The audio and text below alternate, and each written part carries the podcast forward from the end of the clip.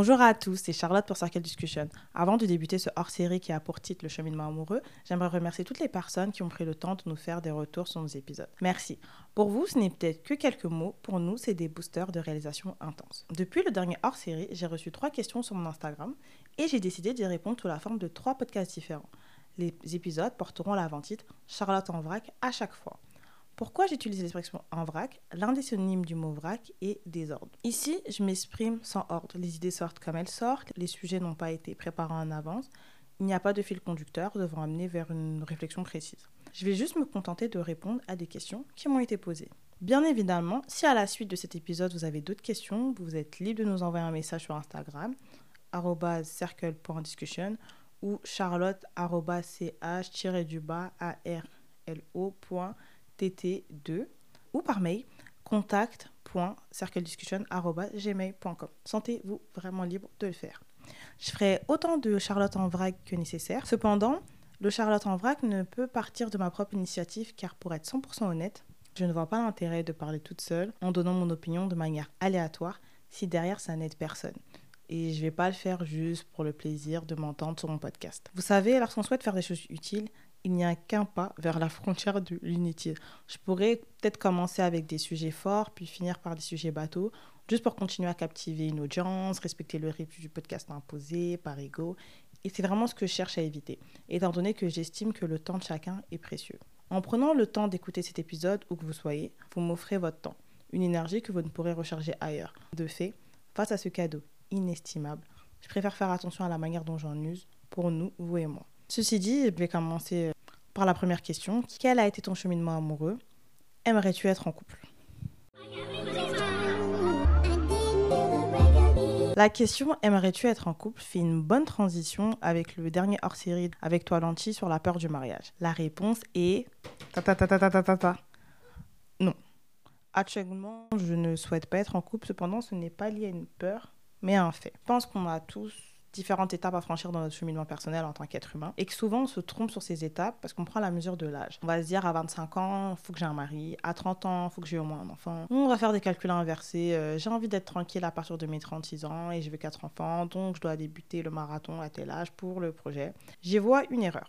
On constate tous très rapidement que dans la même tranche d'âge, les situations diffèrent et qu'il n'y a pas un consensus de maturité générationnelle. À partir de 25 ans, on ne pousse pas tous la même porte qui nous dit c'est bon, t'as tout pour être en couple, c'est parfait, change rien, c'est ton moment, lance-toi. Par contre, à l'inverse, lorsqu'on prend le temps nécessaire afin d'apprendre à se connaître, qu'on lève le voile sur certains de nos traumatismes, qu'on apprend à ne plus être juste le fruit de l'environnement qui nous a vu grandir, mais plutôt l'agriculteur qui choisit ses cultures, ainsi que de planter ses graines dans le champ fertile propice au développement de sa semence, là, il y a un décalage et on sent dans nos relations. Ce moment où ce que tu vois chez l'autre n'est pas ce qui te manque chez toi et que tu veux lui prendre, ou ce qui manque à l'image que tu souhaites qu'on ait de toi, mais plutôt la volonté de partager un projet commun équitable pour le bien-être des deux. Je sais que je ne suis pas arrivée à cette étape.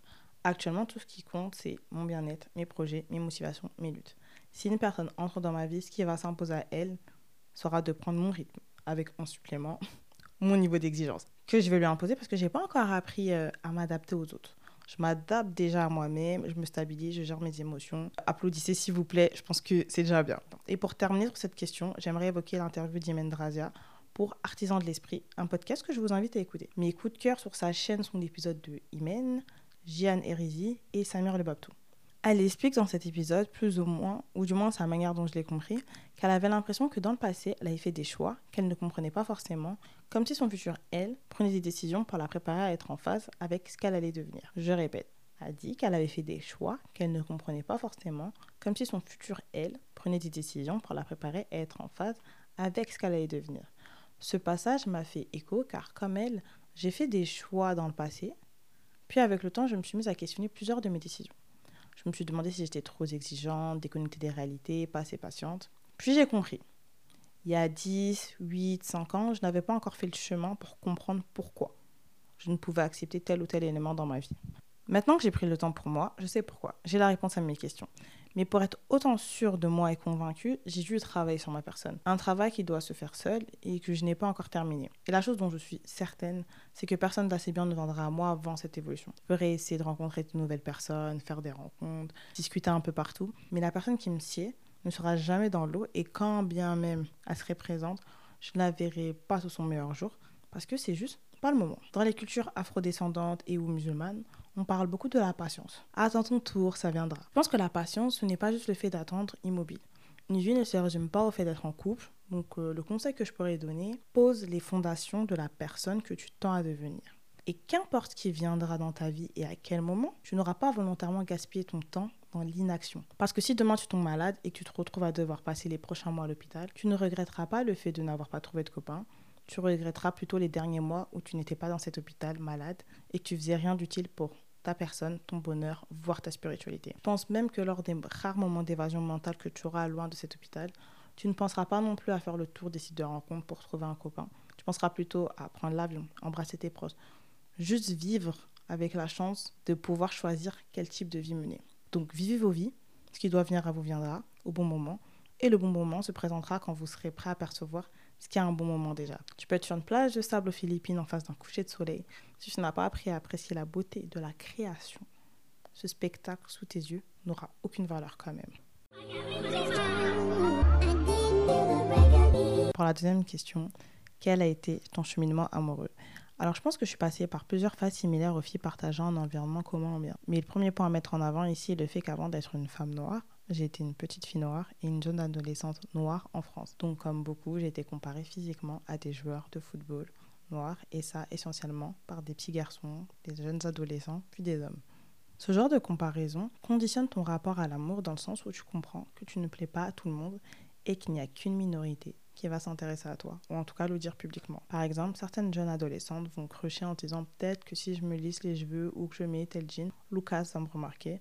De mon côté, j'allais pas aussi loin. D'abord, je me demandais est-ce que Lucas trouve les filles noires jolies? Et Lucas pouvait s'appeler Ibrahim, Moussa ou Dylan. Cette haine n'avait pas de frontières, elle pouvait venir des garçons noirs, maghrébins, de type européen et ou asiatique. Tu peux être la cible de tous et il faut savoir que souvent, lorsque tu ne plais pas physiquement aux jeunes garçons, c'est un peu pareil pour les hommes, mais on, va dire les jeunes garçons. Ils ne t'ignorent pas, ils te détestent. Et encore plus quand tu leur montres que toi, tu te sens fraîche et que leur avis ne compte pas à tes yeux. Euh, mon côté, mon père, il me disait que j'étais fraîche. À la maison, mon frère aussi. Je suis congolaise, j'ai de l'ego. Tu veux vanner, je vais te terminer en fait. Très rapidement, j'étais sanglante. Vous voyez l'expression Elle, elle se prend pas pour de la merde. C'était moi, mais dès la primaire. Ces derniers temps, on parle beaucoup d'énergie masculine et féminine. Je pense que si on se base sur ces théories, mon énergie masculine découle directement de cette période. Ajouté à cela le fait que j'ai grandi dans un environnement extrêmement violent. Dans cet environnement, ce qui faisait loi était la loi du plus fort. Les garçons se battaient, les filles aussi. Et dans les relations filles-garçons, les filles considérées comme faibles étaient les proies. C'était celles qui étaient victimes d'attouchements dans les couloirs du collège, le bus, la cour de récréation, celles qui étaient victimes des tournantes. Aujourd'hui, je vous parle avec recul. Cependant, quand tu as entre 12 et 17 ans, tu le vois autrement. La fille qui se prend une claque sur les fesses en avançant dans le bus, tu ne l'aperçois pas comme une bonne victime. Tu l'aperçois comme une personne qui se laisse faire et qui apprécie sûrement ce traitement. Tandis que la vérité est tout autre. C'est juste une adolescente, tétanisée par plus fort qu'elle. Donc j'ai grandi en prenant l'habitude de faire autorité. À côté de ça, ce qui n'arrangeait pas les choses, c'est qu'il y avait la promotion des relations toxiques et violentes qui nous étaient dédiées, nous jeunes adolescentes et jeunes femmes issues des quartiers populaires. Hormis le livre Kif Kif de de Faiz Again, la seule littérature accessible où l'on pouvait suivre l'aventure de jeunes filles nous ressemblant était par le biais de chroniques sur Facebook. Chronique d'un amour de thèse, chronique d'une petite Zéko, chronique d'une Zéroslav d'un rebeu, chronique d'une chouin, bref. Pour mieux comprendre le phénomène chronique, je vous renvoie au podcast de mon gars sûr, Anas, qui s'appelle À l'intersection. Il y traite dans un épisode. Dans la grande majorité de ces histoires d'amour, la jeune fille était amoureuse d'une personne violente, insultante et rabaissante on lisait ces histoires et on se disait Ah, ça c'est de l'amour. Pour l'anecdote, je ne saurais vous dire combien de fois dans ma vie j'ai vu des femmes se faire frapper en pleine rue, se faire courser par leurs compagnons, dire à haute voix Ah, si je fais ceci, il va me tuer, sans être choqué, parce que pour nous, c'était normal. On lisait des chroniques où les filles se faisaient frapper, on voyait autour de nous nos grandes du quartier se faire frapper, on écoutait du rap où la violence était chantée, ou sinon c'était des paroles de bénévoles. Je peux vous renvoyer au couplet d'Amel Ben dans Tomber pour elle en featuring avec la fuite. Le mec est en prison, elle dit qu'elle me l'aimera toujours, et genre c'est une bête de déclaration. Ou Iseric Love en featuring avec Rove où l'on met en avant les violences conjugales. J'ai beau souffrir, mais mon cœur revient vers toi. Et puis on a chanté ça vraiment avec les cordes vocales, on a tout donné, hein. foutaise sur foutaise. Blague à part, la musique conditionne vraiment votre vision du monde, votre vision de la vie, la manière dont vous réfléchissez. Donc faites attention à ce que vous écoutez. Et plus dans ma communauté, très clairement, la violence est un red flag sous condition. Aujourd'hui, on peut entendre lorsqu'une femme explique qu'elle espère se séparer. Est-ce qu'il t'a frappé? Le fait qu'il l'ait frappé est une unité de mesure limite intolérable, pouvant justifier la fin d'un couple. Toutefois, il y a plusieurs années, et en vrai, encore aujourd'hui, mais ça, aujourd'hui c'est mal vu. Plusieurs années, on entendait plutôt. oui, mais qu'est-ce que tu as fait pour qu'il s'énerve et te frappe? Tu sais, les hommes, ce ne sont pas des personnes qui parlent beaucoup. Parfois, ils ont du mal à trouver les mots. Tu sais, c'est les femmes qui parlent. Les hommes, eux, ils n'ont pas l'habitude de parler. Donc, dès qu'il y a un petit truc, boum, ils vont s'énerver. Et c'est comme ça que le diable s'immisce dans vos foyers pour tout gâter.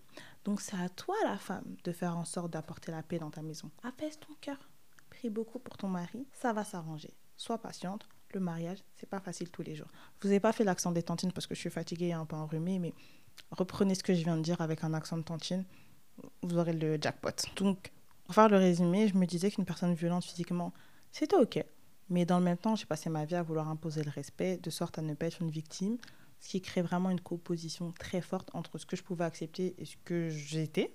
Euh, j'étais regardante sur qui s'approchait de moi, car j'avais remarqué que je pouvais tomber sur des fétichistes en tant que femme noire. Même si j'ai souffert de la misogynie noire et que j'en souffre encore depuis la maternelle, franchement, c'est pas un motif pour tomber dans les bras d'un fétichisme. Et comme si ça ne pouvait pas se terminer, il a fallu aussi prendre en compte le motif religieux, parce que je me suis convertie à l'islam à l'adolescence.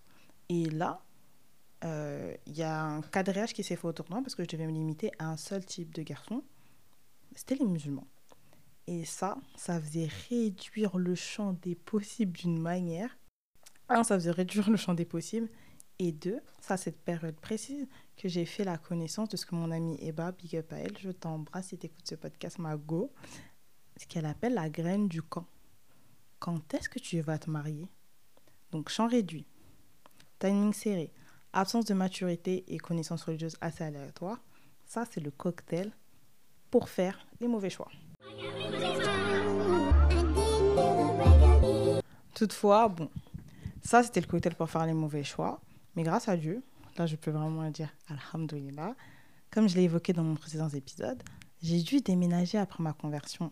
Et il s'est passé un truc dans ma vie, c'est que mon entourage musulman, le plus enclin à faire résonner la graine du camp comme une évidence, s'est éloigné de ma vie. Les personnes portant des discours de justification de violence et de contrôle aussi.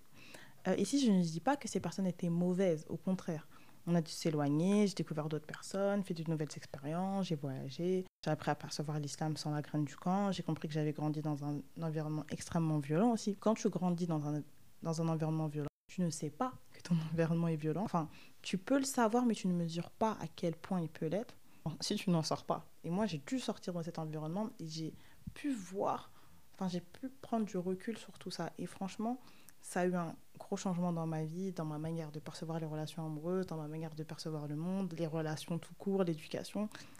Thanks God. Vraiment, c'était une des périodes les plus compliquées de ma vie, mais avec du recul, je réalise que c'était la plus belle période de ma vie au final, parce que c'était la période qu'il me fallait, c'était le recul dont j'avais besoin. Pour résumer, j'ai été forcée de me déconstruire, j'ai été forcée de faire un travail d'analyse, de réflexion, et quand je suis revenue au bout de trois ans, j'étais différente. Parce que j'avais vécu en trois ans ce que certaines personnes vivent en 15 ans en termes d'épreuves. Bien évidemment, je ne peux pas tout dire dans ce podcast. Toutefois, c'est clairement la peur la plus intense de ma vie jusqu'à maintenant. Donc, quand j'entendais des T'as bientôt 20 ans, c'est maintenant qu'il faut trouver quelqu'un, moi, je me disais Waouh, dinguerie. Genre là, je vais bientôt avoir 21 ans et je suis jamais allée au Mexique. Comment ça, je suis jamais allée au Mexique? Mais qu'est-ce que j'ai fait de mon argent depuis tout ce temps? J'économisais dans quoi? Pourquoi je suis pas au Mexique? Pourquoi j'ai pas voyagé? Pourquoi j'ai pas fait ci? Je me disais pas, waouh, dinguerie, pas de mari, pas Non, non, non, je me disais vraiment, waouh, on n'est pas allé au Mexique, waouh, on n'est pas allé en Asie. On n'a même pas fait plusieurs continents, les filles, c'est une dinguerie. Il faudrait que. faut changer la donne. Et euh, il y a un autre truc, c'est que moi, je ne crois pas au hasard. Et je me suis retrouvée à l'âge de mes 18 ans dans une colonie de vacances, en tant qu'animatrice, avec des enfants de l'aide sociale à l'enfance. Des enfants victimes de diverses violences. Euh, un de mes jeunes, après la colonie, il devait voir le juge. car il était témoin du meurtre de sa mère commis par son père. C'est un féminicide. Ce jeune avec qui j'avais à l'époque 4 ans d'écart, je me retrouvais à le border des heures pour qu'il s'endorme et je l'entendais pleurer et hurler en silence pour ne pas que les autres enfants l'entendent. Et quand je dis en silence, je ne saurais vous expliquer ce que c'est. Enfin, si vous n'avez pas vécu ça dans votre vie, vous ne pouvez pas comprendre ce que c'est d'entendre quelqu'un crier sans faire de bruit. Parce que la personne crie, la personne hurle. En fait, vous sentez que ses poumons expulsent, mais c'est juste le son qui ne sort pas. C'est vraiment très violent. Je me dis, je sais que ça a eu un impact dans ma vie parce que quand tu te retrouves face à ça, tu te dis, moi plus tard, je ne pourrais pas supporter euh, ce qui peut amener ma descendance à se retrouver dans cet état. Et je ne vais pas vivre dans le, déni, dans le déni en me disant que ça arrive. Non, c'est notre système, c'est notre manière de faire qui favorise ça. Il y a des enfants à l'aide sociale en enfance à peine traités comme des êtres humains parce qu'on ne les protège pas, parce qu'on ne sensibilise pas assez, parce qu'on pousse les gens à se marier et à faire des enfants sans les éduquer. Il ne viendra à l'esprit de personne, d'aucune personne saine, de prendre deux enfants de 7 ans, de les faire s'accoupler et de les laisser librement éduquer un enfant. Pourtant, c'est ce qu'on fait on laisse des personnes adultes avec une maturité émotionnelle inexistante, des personnes possédant une capacité à gérer leur frustration, leur colère similaire à un gosse de 7 ans, procréer. Ainsi, mes expériences de vie ont cadré mes critères. Je sais ce que je veux, je sais ce que je ne veux pas, je sais ce que je suis prête à supporter, je sais ce que je ne pourrais pas supporter, je sais aussi ce que je peux apporter, je connais mes défauts. J'ai déjà douté de moi, comme je l'ai dit plus tôt, mais à chaque fois la vie m'a confirmé que ça ne pouvait être que de cette manière et pas autrement pour que ça fonctionne. Et la question qu'on me pose souvent dans la vie, et si une personne, bon, c'est souvent des garçons qui me posent cette question parce qu'en général, les femmes ne posent pas des questions si stupides. Désolé les gars, c'était une balle perdue, mais fallait le dire. Et si une personne a tout ce que tu veux, sauf une chose, est-ce que tu la zappes? La réponse est oui. Parce que tout ce qui rentre dans mes choix de sélection s'accorde. Je vais donner un exemple bête. Le fait d'accorder de son temps aux autres dans l'optique de leur bien-être est un de mes critères. Donc si la personne remplit un autre critère, être musulmane sans ce dernier, elle ne remplit déjà pas bien le critère religieux. Est-ce que je suis prête à pousser autrui à apprendre comment être satisfait du fait de prendre de son temps afin d'être un apport positif dans la vie d'autrui? Clairement, non. J'ai de l'énergie pour d'autres manières d'évoluer à deux et d'apprendre de l'autre, mais pas celle-ci. Est-ce que je serais pas plus heureuse en fermant les yeux pour vivre une idylle car l'amour c'est doux? Clairement non. Si je m'accorde du temps de divertissement, il va me falloir après prendre le double de ce temps pour guérir de la situation. Je réfléchis trop pour euh, vivre dans le déni. Je préfère guérir dans ma réflexion que de mon déni. Mais ici, bien évidemment, ça ne regarde que moi. J'espère que j'ai bien répondu aux questions. Euh, bah, merci à vous de nous avoir écoutés. Merci à vous d'être là. Euh, partagez le podcast, n'hésitez pas, suivez-nous sur les réseaux sociaux. Si vous avez des questions, bah, posez-les nous, que ce soit sur Instagram, que ce soit par mail. Je vous fais des gros, gros, gros bisous et je vous dis, pas dimanche prochain, mais dans deux dimanches, Inch'Allah. Prenez soin de vous. Bye bye.